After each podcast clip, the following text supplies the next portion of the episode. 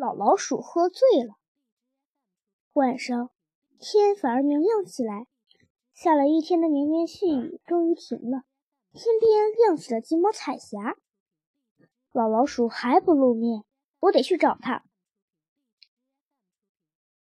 老老鼠在翠湖公园里没有固定的居所，不是有一句成语叫“狡兔三窟”？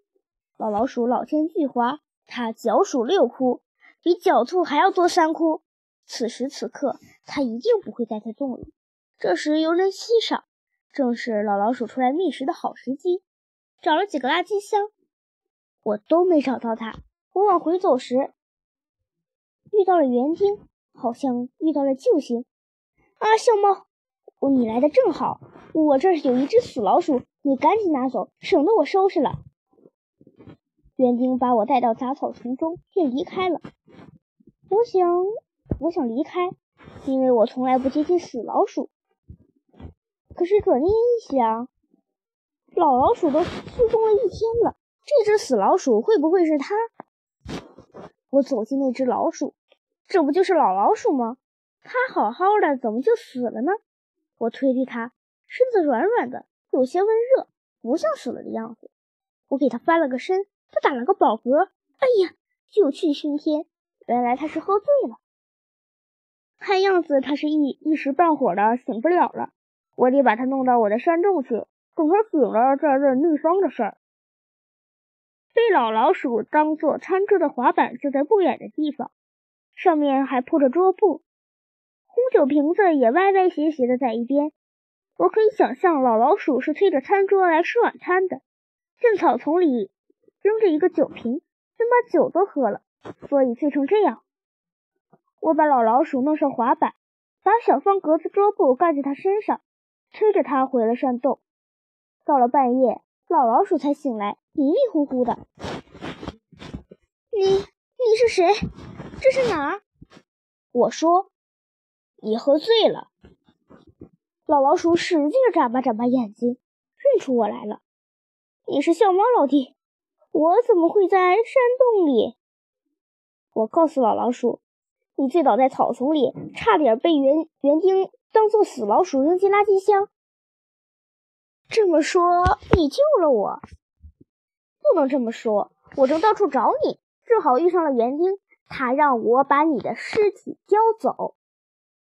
不管怎么说，都是你救了我。如果你不去找我，你就不会遇上园丁，那我也不会死在园丁的手里。总而言之，是你救了我。老老鼠被感动的一把鼻涕一把泪的，还要和我拥抱。我赶紧躲开了。老老鼠也不介意，它早已习惯了我要和它保持一定距离的态度。老老鼠没完没了的抒情。小猫老弟，我一辈子也不会忘记你的救命之恩，我都不知道怎么报答你了。我，我不需要你的报答，你只要告诉我秘方就可以了。秘方？什么秘方？我说，给虎皮猫治耳朵的秘方啊！让我想想啊，让我想想。老老鼠没有完全清醒，我瞪着它，等它想起来。你这么两只大眼睛瞪着我，让我怎么想啊？老老鼠想把我支开。你到外面看看月亮，让我好好想想。我只好走出山洞，蹲在洞口，抬头望天。天空如同云海，云海中有个弯弯的月亮，犹如一艘小船行行驶在波浪起伏的大海上。我问。你想出来没有啊？老老鼠在里面回答：“哪有这么快？”过了一会儿，我又问：“你想出来没有啊？”你急什么？我怎么不急？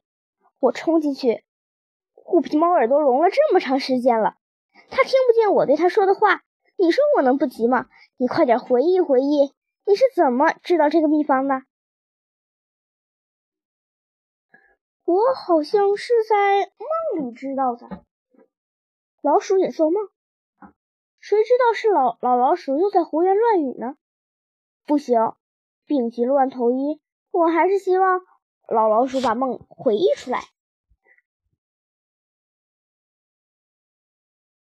小猫老弟，我睡一会儿吧。我睡了就肯定再会做梦。我做个相同的梦，那秘方不就出来了？我知道世界上没有两个相同的梦，反正在老老鼠身上，什么奇迹的事都可能发生。